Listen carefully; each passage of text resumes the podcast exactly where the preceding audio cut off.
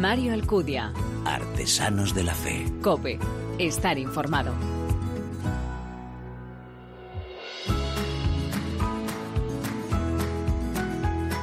¿Qué tal? Muy buenas, te doy la bienvenida a esta decimoséptima entrega de Artesanos de la Fe en cope.es en nuestra tercera temporada, un espacio en el que te ofrecemos cada 15 días esa mirada diferente a la vida desde la fe, este programa en el que se dan la mano el testimonio, la lectura y la música, elementos esenciales en esa imagen de la iglesia joven a la que nos convoca el Papa. Hace ya casi 10 años escribía un carmelita, Pedro Tomás Navajas, durante la Semana de Espiritualidad en Burgos, que los cristianos somos personas asombradas, y es que nadie nos ha regalado nunca tanto como Dios. El asombro es la respuesta a las obras de Dios, que dice San Juan, la respuesta al contenido de la fe, que es lo que el Señor nos ha revelado desde su intimidad. La Trinidad, misterio de intimidad y de comunicación, se convierte así en poema de amor divino en lo humano. Hombre es amor y Dios habita dentro de ese pecho y profundo en él se acalla, en palabras de Damaso Alonso. En humilde tarea cotidiana, en fuente inagotable de vida y de alegría. El Espíritu Santo, comunicador, nos recuerda ese gozo extraño de Dios de darse sin medida, como lámpara de fuego en toda cañada oscura, que convierte lo invisible en visible, la comunión en comunicación y la presencia en testimonio. Cuando el vivir es un atrevimiento a tejer un estilo de vida que solo se explica si Dios está en medio de nosotros. ¿Quién acabará de cantar tus misericordias y grandezas? Es imposible, dice Santa Teresa de Jesús en sus moradas. Pues una vez más en este programa te voy a presentar ya tres nuevos ejemplos de esa nube de testigos que conforman una hermosa sinfonía Jesucristo y que son para nosotros presencia alentadora en el camino. Como siempre, estoy seguro que quieres conocerlos, ¿verdad? Gracias por elegirnos, descargarnos y escucharnos. Bienvenidos.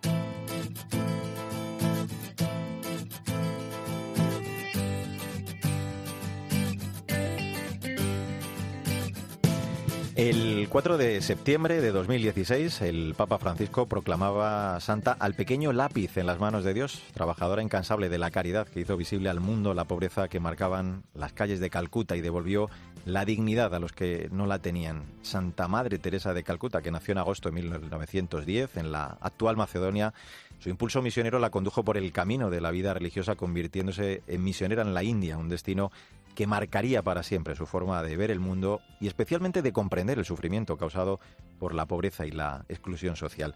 Fundó la Congregación de las Misioneras de la Caridad, centrando su apostolado en el cuidado de los más pobres y necesitados. Bueno, pues nuestro invitado de esta nueva edición de Artesanos de la Fe conoce muy bien la labor de Madre Teresa de Calcuta, ya que hace unas semanas ha estrenado su última película Amanece en Calcuta. Va a presentarnos y hablarnos ya de él. Sandra Madrid, muy buenas. Hola Mario. José María Zavala es autor de más de 40 libros, ha trabajado durante más de 30 años en las redacciones de varios diarios pero en su vida de esposo y padre de familia hay un antes y un después desde su conversión por intercesión del Padre Pío. De ahí que su libro más querido y el que cambió su vida sea Padre Pío y también su primera película El misterio del Padre Pío.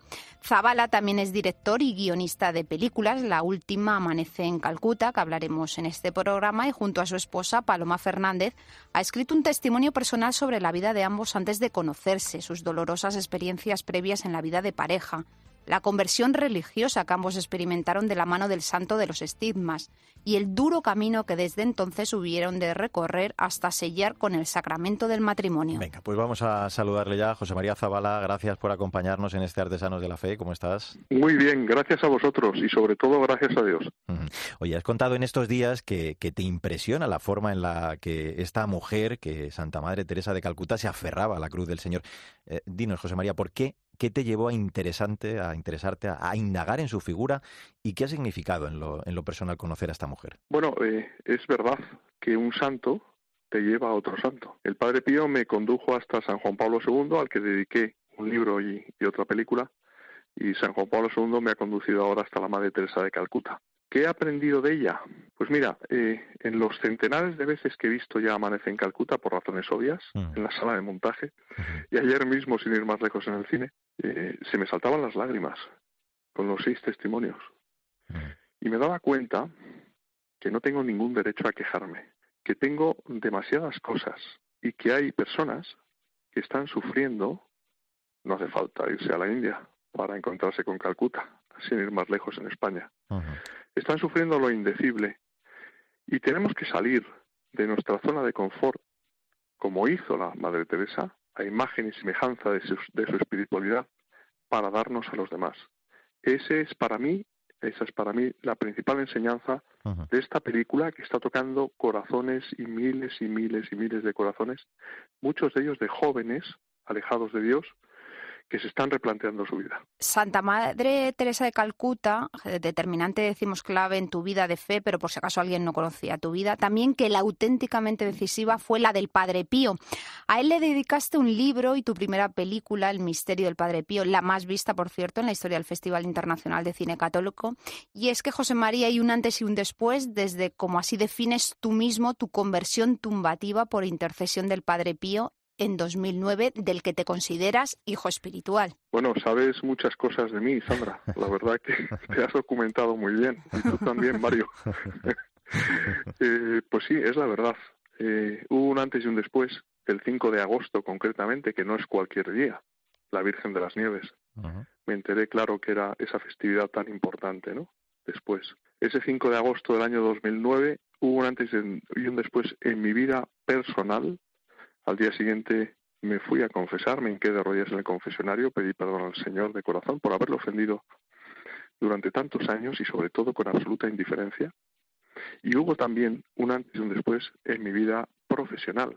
Eh, comentabas hace un momento eh, los libros que he escrito, ¿no? Sobre historia, me apasiona la historia, pero realmente ahí eh, el Señor me hizo ver que tenía que poner, como decía el Padre Pío, ¿no? Eh, la humildad es la verdad y la verdad es que todo lo bueno que hay en mí es de Dios. Tenía que poner al servicio precisamente de Dios esos talentos que a mí me ha dado con el único objetivo de salvar almas en una sociedad que ha renegado de Cristo y que hay tantas personas que humanamente son extraordinarias y que necesitan sentirse amadas por Dios, descubrir a Dios en sus vidas. Y en esa misión estoy desde el año 2009, escribiendo libros del Padre Pío, escribiendo libros sobre Fátima. El próximo 26 de mayo, si Dios quiere, el Grupo Planeta publica un libro mío sobre el Medjugorje, mi experiencia personal allí.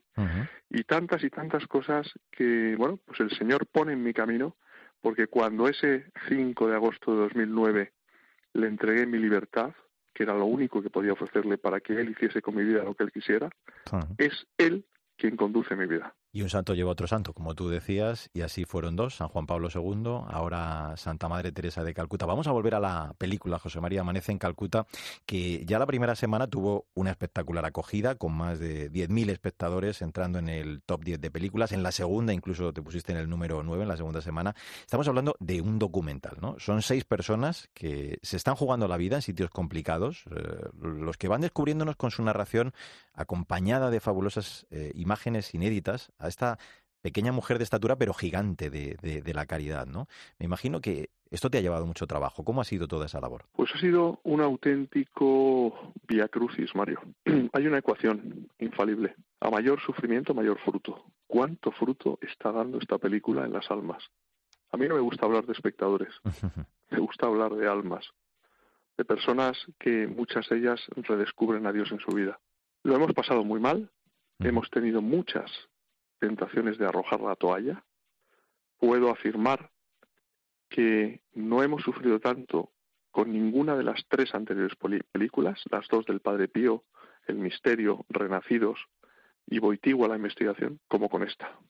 Eh, y, bueno, ayer, eh, sin ir más lejos, lo repito, para mí no hay nada más gratificante que ver los rostros de los espectadores, eh, escuchar su testimonio directo en la sala de cine para darme cuenta de que esta película es un instrumento de la Madre Teresa eh, en, un, en una sociedad que necesita su mensaje, tiene una actualidad tremenda, no solo por la pobreza material que pueda haber en España, por la crisis económica, sino sobre todo mm. por la enorme pobreza espiritual. José María, en este programa estamos empeñados en apoyar el cine católico porque tiene una calidad enorme y, por supuesto, lo que transmitís es muy necesario y además tiene más méritos y cabe hacerlo en estos tiempos complicados en los que rodar y estrenar una película no debe ser nada sencillo.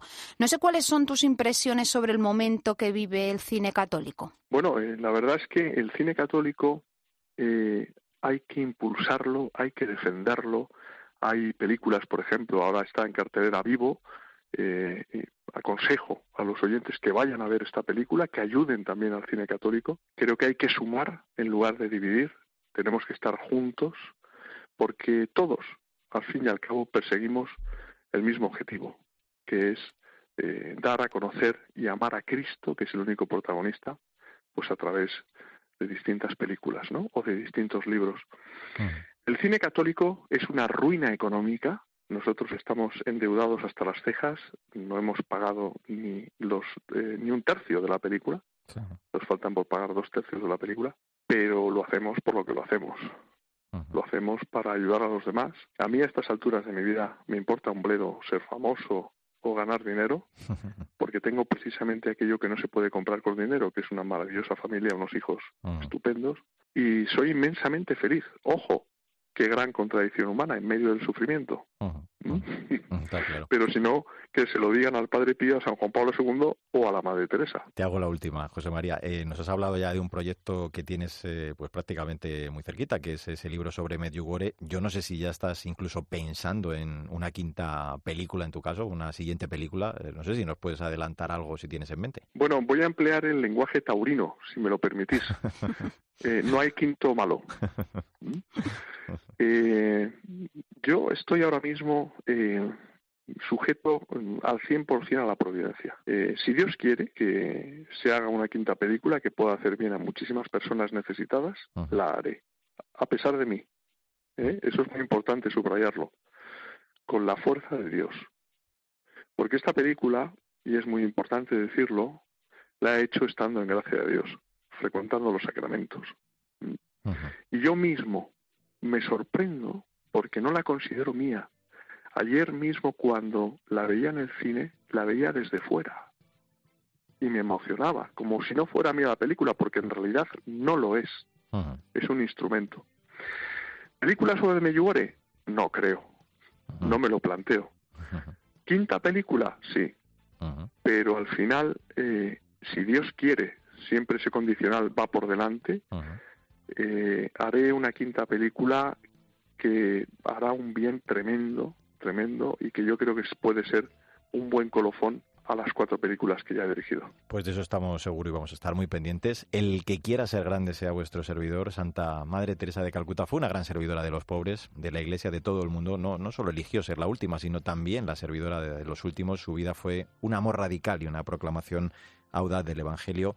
Merece mucho la pena para conocer su gran figura, esta cinta que no debes ni puedes perderte, de José María Zavala, nuestro invitado en este Artesanos de la Fe, Amanece en Calcuta. José María, gracias por acompañarnos y de verdad por tu película que, que nos ayuda a descubrir la espiritualidad de esta mujer y así también como ella, pues conocer y amar a Cristo en los pobres y olvidados a, los que dedicó su vida. Mario, mm, por mi película no, por la película de la Madre Teresa, es un instrumento suyo, insisto, y, y permíteme solo 10 segundos para hacer un llamamiento a todos los católicos y a los que no son católicos, que llenen los cines, porque eh, los programadores de los cines no son hermanitas de la caridad, ¿no? Y si la película y las salas no se llenan, quitan la película de la cartelera y se quedan tan panchos. Así que ahora está la pelota en el tejado de todas aquellas personas que necesitan alimentarse de este instrumento de la Madre Teresa. Y siguiendo con lo que tú decías, pues que esos espectadores no sean eso, sino almas sobre todo, que seguro se van a convertir en ellas al contemplar películas como estas. José María, un abrazo muy fuerte. ¿eh? Un abrazo, que Dios os bendiga a todos vuestros oyentes y a vosotros, Mario y Sandra. Gracias por darme la oportunidad de hablar de la Madre Teresa. Muchas gracias.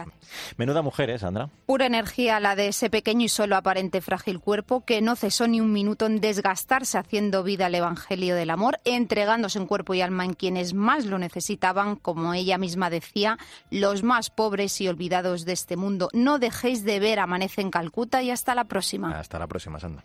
Mario Alcudia. Artesanos de la Fe. Cope. Estar informado.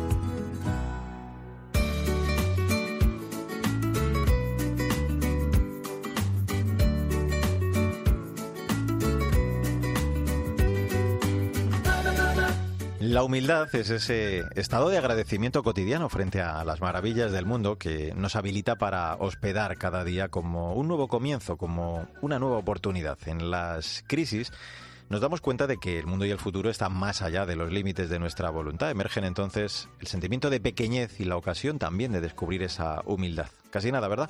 Bueno, pues así se presenta el libro del que vamos a hablar en esta nueva entrega de Artesanos de la Fe, Humildad, editado por San Pablo y escrito por nuestro invitado, Francesc Torralba, que hace en esta obra breve pero interesantísima, una exploración de esa virtud. Nuestro autor al que, bueno, yo creo que conoces de sobra, hemos charlado ya de varios libros suyos en este programa, es doctor en filosofía, en teología y pedagogía, profesor de la Universidad Ramón Llull de Barcelona y fue nombrado por el hoy Papa Emérito Benedicto XVI, además consultor del Consejo Pontificio de la Cultura de la Santa Sede. Francés, es un gusto, como siempre, saludarte. Bienvenido. Pues gracias, aquí estamos y gracias por el interés en este nuevo libro. Bueno, todo parte de eso que, cuentas ya en el prólogo, esa virtud perenne que, que trasciende, dices, culturas, periodos históricos y tradiciones espirituales. De hecho, además cuentas eh, que tiene una versión religiosa y, otra laica. En cualquier caso, eh, tiene una actualidad enorme, ¿no? Porque en toda crisis, lo dices y seguimos atravesando una muy fuerte, emerge, ¿no? Con fuerza. Nos damos cuenta de que el mundo y el futuro eh, están mucho más allá de los límites de nuestra voluntad. Pues sí, la verdad es que cuando uno experimenta una crisis, ya sea a título personal o esta a título colectivo, de hecho mundial, nos damos cuenta de nuestra pequeñez, de nuestra insuficiencia y también de nuestra precariedad. Y yo creo que la humildad es justamente esta conciencia de la propia fragilidad, de los propios límites, y el virus ha sido una lección de humildad, una cura de humildad colectiva, ¿no? Que nos ha puesto delante del espejo y nos, hemos visto muy pequeños y muy impotentes frente, a esta realidad tan pequeña, por otro lado, que es un virus. Eh, en los primeros capítulos eh, desmontas, podríamos decir, algunos tópicos, ¿no? como que la humildad pudiera ser un complejo de, inferioridad o incluso de sumisión, de sometimiento. Y, es que me parece importante, digo, dejar claro eh, algo que también tú cuentas en este segundo capítulo, ¿no? el que estamos hablando de una actitud, no de una reacción, de, un buen hábito, señalas incluso que mejora a la persona, que la hace más excelente, en definitiva, y que tomar conciencia de nuestras limitaciones y capacidades. Sí, por eso me parece fundamental de entrada deshacer tópicos, prejuicios, porque es verdad, la humildad no es una virtud que tenga buena prensa. ¿eh? Si uno habla de tolerancia, de solidaridad, pues tiene buena prensa. Pero cuando uno habla de humildad, como pasa con compasión, se despiertan una serie de palabras críticas, ¿no? Se asocia pues esto, ¿no?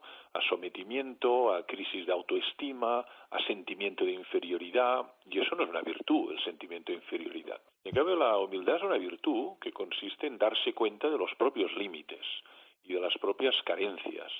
Y eso es virtud, eso es una cualidad. De hecho, San Agustín decía que es la madre de todas las virtudes. Porque cuando uno se reconoce como humilde, pues se da cuenta de que necesita a los demás, se interesa por los demás, es capaz de aprender.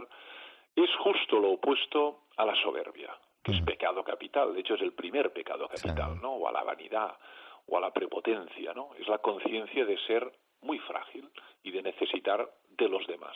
Eh, en el capítulo, eh, creo, cuarto, ya titulado Las fronteras de uno mismo, eh, expones como referente ¿no? a Santa Teresa de Jesús, tiene gran protagonismo, claro, en el libro, nada menos que la autora de Camino de Perfección, la, la santa bulense francés, era muy consciente ¿no? de, nuestras limitaciones humanas, tanto que decía que mientras estamos en esta tierra no hay cosa más importante que la humildad y por eso eh, se lamentaba ¿no? del, desconocimiento de nuestra interioridad. Eh, eh, en este sentido, en esta línea también te fijas luego en lo que dice Santo Tomás, ¿no? el, el conocimiento de los propios defectos que pertenece a la humildad. Sí, a mí me parece que Santa Teresa de Jesús es la maestra por antonomasia de la humildad, ¿no? porque ya lo dicen muchos textos, ¿no? que andar en la verdad pues es imprescindible la humildad o que quien es humilde ya anda en la verdad y tiene que ver con esta conciencia de los propios límites y además también por contraposición a Dios, ¿no? La humildad laica todavía no requiere a Dios, es simplemente cuando uno se da cuenta de que no puede, de que necesita de los demás, que no es autosuficiente, que forma parte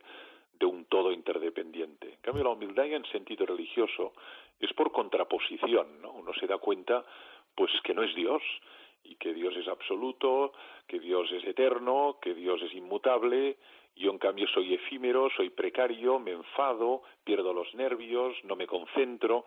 Y este contraste que viven de una manera tan directa, pues, los santos, las santas, los místicos, eh, todavía les hace sentir mucho más humildes, ¿no? Y cuando lees, pues, autobiografías o textos o cartas de maestros espirituales, y Santa Teresa de Jesús es doctora de la Iglesia, pues todavía esta humildad está más subrayada, ¿no? Por contraposición al absoluto. Voy a avanzar algunos capítulos hasta el titulado Alegato contra la humildad. Eh, ahí hablas de, Nietzsche, eh, de Seller también, por ejemplo, para terminar dejando claro que, que la humildad no consiste ¿no? en humillarse a uno mismo, sino en desnudarse, en quitarse las máscaras hasta que, que no quede ninguna. En, en, lenguaje popular ese, yo creo, no somos nada, ¿no? Que tantas veces decimos.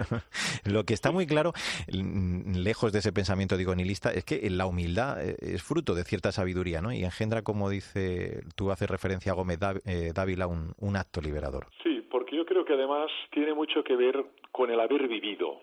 Es decir, es propio de la juventud la fuerza, el ímpetu, la audacia, porque bueno, todo está por delante, uno experimenta su cuerpo con vigor, encuentra la cabeza despierta, todo es posible, el mundo es mío cambio, a medida que llega la madurez, que ya es mi etapa vital, 53 años, y ya no digo la ancianidad, ah. uno va adquiriendo más conciencia de sus límites. Y por eso es más fácil que sea humilde una persona mayor o una persona madura que una persona joven que domina su cuerpo, nunca tiene dolor de cabeza, nunca tiene dolor de espaldas y por lo tanto eso de los límites más bien cae en la paradoja de pensar que todo es posible para mí, ¿no? Esta cultura de la ilimitación, ¿no? Que no hay barreras, que lo puedo superar todo. Y sin embargo, cuando uno madura se da cuenta que hay fracasos, que hay heridas, que hay rupturas, que hay irreversibilidad en determinadas decisiones y que por lo tanto tiene que asumir determinados hechos y las consecuencias de los mismos. Y eso le hace muy humilde a la hora de comprender también los episodios de las biografías de otros, ¿no? Y por tanto mucho más tolerante también al error, al fallo, a las dificultades que tienen los demás, porque vas viendo que tú también tienes. Hemos hablado antes de, Santa Teresa de Ávila, hay otra gran santa la que, de la que haces y haces referencia, que es Edith Stein, que como pues nuestra gran mística eh, propone también ¿no? el mismo antídoto, el, desasirse de lo efímero, el asentar la vida personal en lo eterno, el no apegarse a las cosas. ¿no? Todo ello conlleva, pues, en el fondo, un, proceso ¿no? de, desmitificación. La, persona humilde francés sabe que todo lo que empieza debe acabar, ¿no? es la diferencia creo que tú dices, entre asir y atar, ¿no? Dirás, de hecho, creo en el siguiente capítulo que hay un profundo vínculo entre ese desasimiento, ¿no? La, la humildad y el amor. Sí que lo hay. Y es verdad, es decir, la persona que sabe de su fragilidad y también de la fragilidad de todo cuanto le rodea, pues tiene una mirada muy distinta. Ya no hay este apego, ya no se aferra, ya no se ata, sino que es capaz de vivirlo todo con desprendimiento y con una mirada de una cierta relatividad, ¿no? Eh, todo se pasa, decía Santa Teresa de Jesús en la famosa poesía Elogio de la paciencia, no solo Dios basta, ¿no? Pero el todo se pasa es esta conciencia de la temporalidad y por lo tanto que el endiosamiento personal es una miopía intelectual, ¿no? Creerse que soy Dios, creerse que yo puedo con todo. Oye, mm, si tienes dolor de cabeza, si tienes un cólico nefrítico, si te duele la oreja, si resulta que no puedes andar, te das cuenta de que ese endiosamiento es una miopía intelectual. En cambio, la humildad, pues, es reconocer, primero, que necesitas de los demás, que necesitas del aire, del agua, que necesitas de los consejos de personas que llevan 30 años en la profesión, y todo eso nos humaniza y nos abre a los demás, mientras que la arrogancia te encierra en un caparazón que se llama ego y de ahí no sales. En esta misma línea y, llegando ya casi al final de esta charla y del libro incluso, se, se habla del descentramiento del yo, ¿no? el, relativizar el, propio yo, el desacralizarlo, el, es que, claro, la, la, humildad es la virtud de los límites, ¿no? Desde luego no es la legitimación del relativismo cuenta, sino, como bien no recuerdas de hecho, aquello que decía, hablabas de ello, de, Santa Teresa, ¿no? La humildad es andar en la verdad, la virtud que nos hace crecer y que nos impulsa a la búsqueda de la verdad. Esto es también importante. Y además lo vemos en los grandes científicos, en los grandes sabios, ¿no? Que es la conciencia del propio terreno, ¿no? Hay científicos que dicen, mire, yo llevo 20 años estudiando esta bacteria, no voy a hablar de lo que no conozco, ¿no?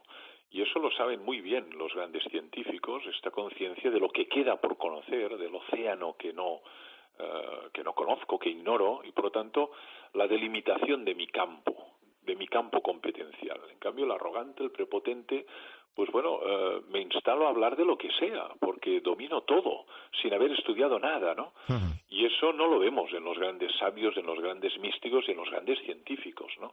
Por lo tanto, son también para nosotros un ejemplo de humildad, cuando una persona lleva tantos años estudiando algo que empieza a balbucear cuando habla de aquello, ¿cómo voy a hablar yo con, Ah, vaya, con seguridad, si uno lleva 30 años estudiando eso. Pues eh, como recuerdas en el epílogo, en palabras de, San Bernardo de Claraval, la belleza del alma es la humildad, es la acogida mm, serena y maravillosa de lo que no depende de nosotros, ese estado de, agradecimiento cotidiano ¿no? frente a las maravillas del mundo, la, capacidad de saber aceptar lo que no depende de nosotros. No es otra cosa que una forma, en el fondo, de pobreza espiritual y todo eso, pues se cuenta, se reflexiona eh, de forma eh, muy agradable en este libro, Humildad, editado por San Pablo, escrito por oh, Francesc Torralba, que mm, yo agradezco siempre mucho su presencia y sus reflexiones tan interesantes. Humildemente te digo que ha sido un gusto charlar contigo, Francesc, que vaya muy bien. Un abrazo. Pues gracias y hasta la próxima y felicidades por el programa.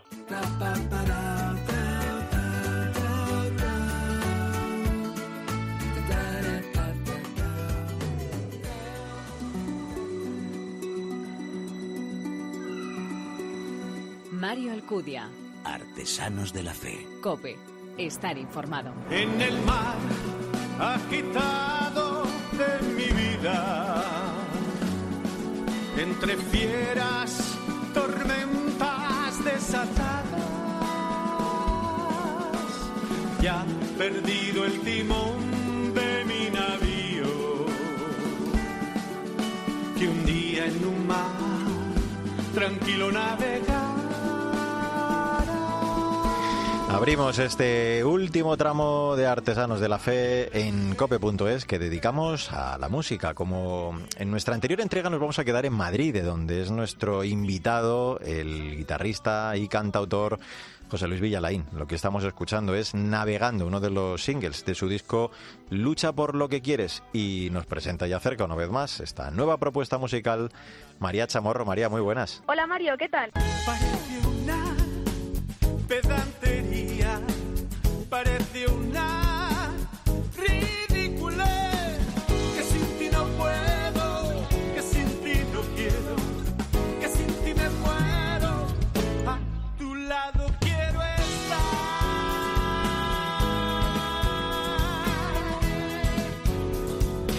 Pues esto que escuchamos es A tu lado quiero estar, precisamente, tema con el que María nos disponemos a que nos descubra ya a nuestro invitado. Cuéntanos. Aunque nació en Madrid, José Luis Villalain pasó su infancia a caballo entre la capital y Burgos.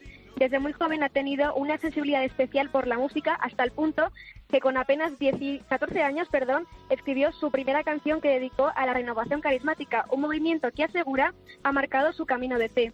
Sus canciones son alegres y siempre con una temática positiva con la que pretende crear pues muy buen rollo y ser capaz de cambiar el ánimo de las personas. Además, en la mayoría de ellas no se habla de Dios expresamente para que sea el propio oyente el que pueda descubrirle a través del amor y la sensibilidad de la que están impregnadas sus letras y acordes. Dime tú ahora que estás a mi lado lo que sientes junto a mí. Que eres grande, eres sencillo, que eres poeta. Dime que has venido a darme vida en abundancia dime que eres grande para amar.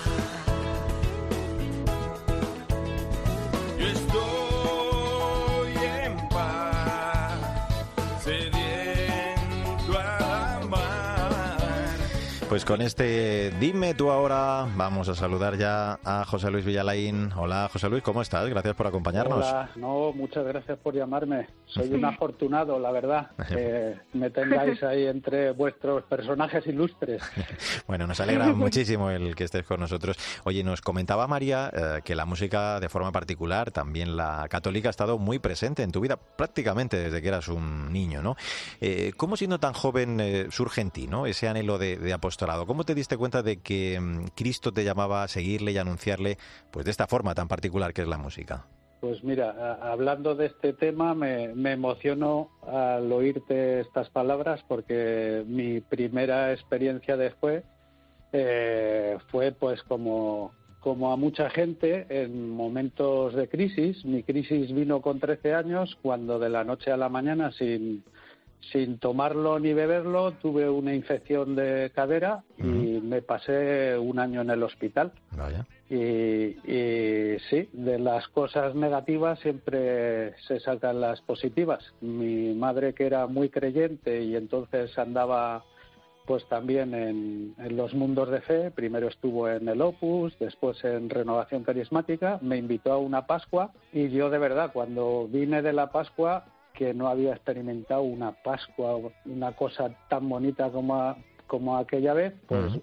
vamos, vine que los ojos me hacían chiviritas, venía enamorado, venía pues como loco, como loco. Y, y desde entonces, bueno, como todo en la vida, has empezado con la canción de, de Navegando, sí. que precisamente es de, de un poeta burgalés que eh, no tuvo la suerte de oír este disco porque falleció de un cáncer muy joven también, compañero mío y amigo, un poeta con una expresividad superior, uh -huh. eh, Liodoro Esteban Moro. Uh -huh al que quiero dedicar estas palabras desde aquí también, eh, escribió la canción de Navegando, que es nuestra, nuestro paseo por la vida. Navegar en la vida es lo que hacemos y vamos de un lado para otro. A veces tenemos momentos de racha, otros momentos que el mar está en calma y otros que hay tormentas.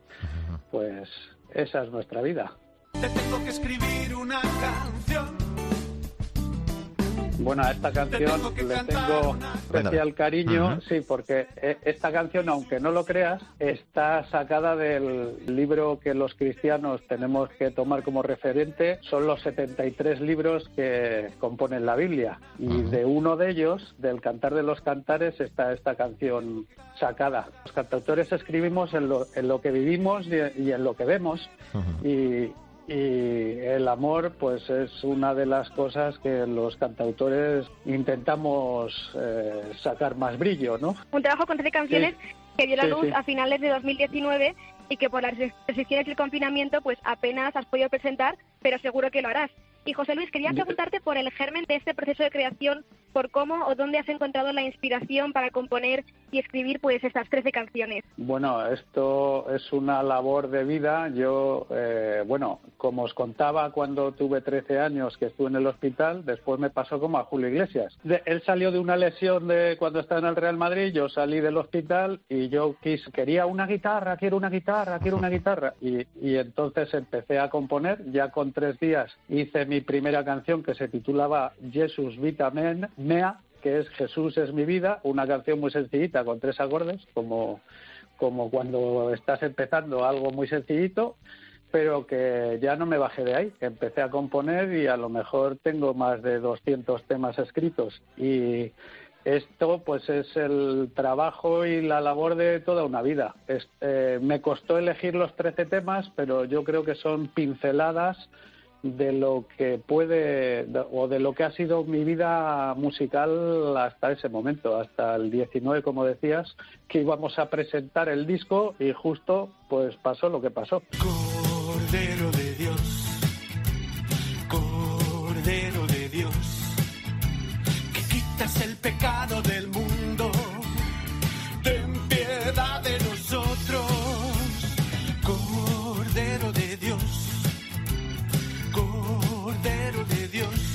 que estamos escuchando es Cordero de Dios, no está en este disco, pero es un tema que compusiste para el disco Celebremos, que surgió a raíz del multifestival Laudato Si, y en el que colaboras con otros 10 artistas como Rubén Delis o Mariana Balongo, con los que, por cierto, hemos charlado en este Artesanos de la Fe en alguna ocasión. Oh, eh, ¿Cómo ha sido? ¿Cómo qué ha sido, José gente, Luis? Sí, sí, sí, sí, Oye, pues, ¿cómo ha sido pues esta esto... experiencia de, de, grabar y participar con tantos buenos compañeros? Es una pasada porque eh, surgió precisamente de la necesidad de eh, crear nuevas canciones litúrgicas para acompañarnos en la misa con nuevas creaciones. A mí me tocó la del Cordero, digo, hombre, pues le voy a dar una vuelta al Cordero de Dios y lo voy a hacer en plan de rock and roll. Y después de eh, eh, cuando hay cuando se hace una canción es profesa eh, religiosa, que yo tengo también compuestas varias canciones religiosas. En la renovación carismática, en el cancionero, hay una mía que se titula Mira el rostro de Jesús, que, que, hice precisamente de mi experiencia al ver el rostro de Jesús cuando después de estar el año en el hospital, pues yo de verdad que tuve esa experiencia mística de ver el rostro de Jesús y que todo el que quiera lo puede hacer. Es solo plantarse delante del Santísimo y os prometo que si tú le llamas, Él viene.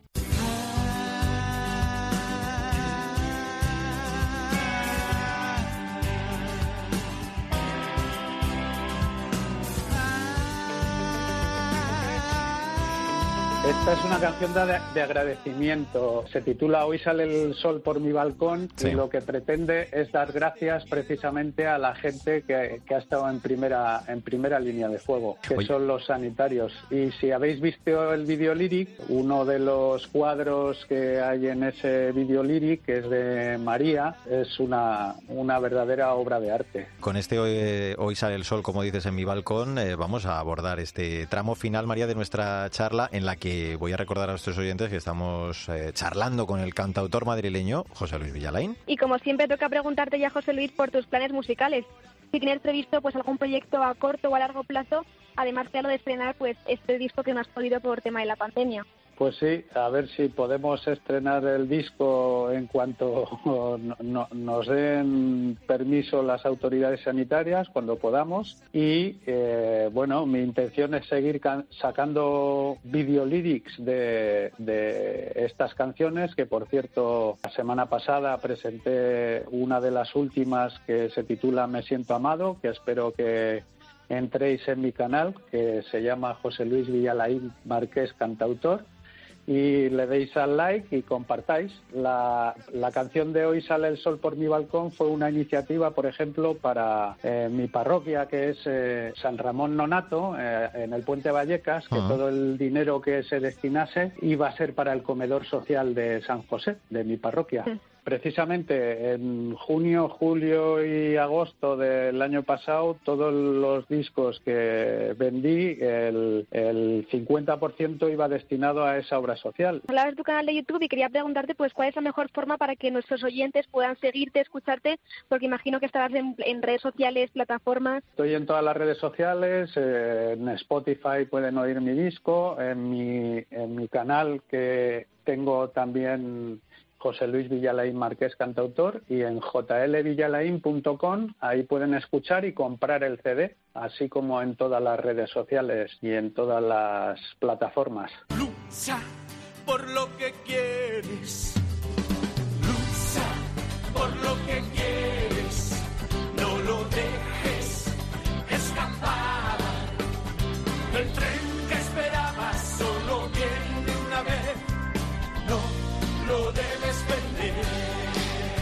José Luis, ¿me quieres eh, presentar o dar un titular de este tema antes de que nos marchemos? Eh, En realidad es una canción que he compuesto hace 30 años y que luchar por lo que uno quiere es a fin de cuentas lo que uno busca en la vida. Luchar por los que quieres y no dejar escapar nunca el tren que probablemente te venga una vez en la vida y que no lo debes perder. Así de sencillo. Pues no está nada mal. Bueno, pues con ella nos vamos a despedir, con este lucha por lo que quieres. Eh, José Luis Villalain, ha sido un placer contar contigo y conocer eh, tu historia en este Artesanos de la Fe. Deseamos que sigas con tu música acercando muchas almas y corazones jóvenes al Señor y estaremos muy pendientes, claro que sí. Agradecido estoy yo, de verdad. Además, vuestro programa eh, Artesanos de la Fe me parece, vamos, que dais en el clavo con lo que somos en realidad. Desde hoy te conviertes en uno de ellos. Muchas gracias por estar Hombre. con nosotros. Un abrazo muy fuerte. Muchísimas gracias, Mario, María, y hasta pronto. y Hasta pronto. espero que me sigáis y compartáis. Pues eso, también a ti, María Chamorro, muchísimas gracias, como siempre, por descubrirnos un nuevo talento musical y hasta el próximo programa. Hasta la próxima, Mario. Los cristianos no nos distinguimos de los demás hombres ni por el lugar en que vivimos, ni por nuestro lenguaje, ni costumbres. Somos testigos de la fe gracias a la fuerza del Espíritu. Es su gracia la que nos lleva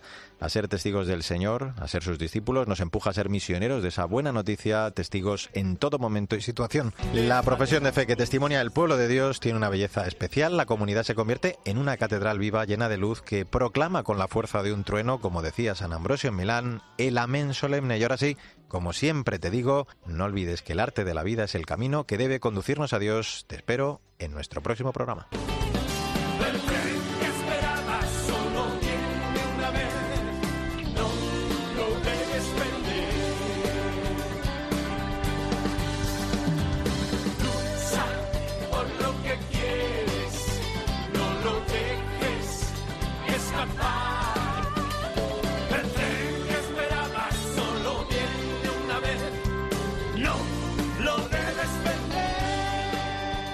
Mario Alcudia. Artesanos de la Fe. Cope. Estar informado.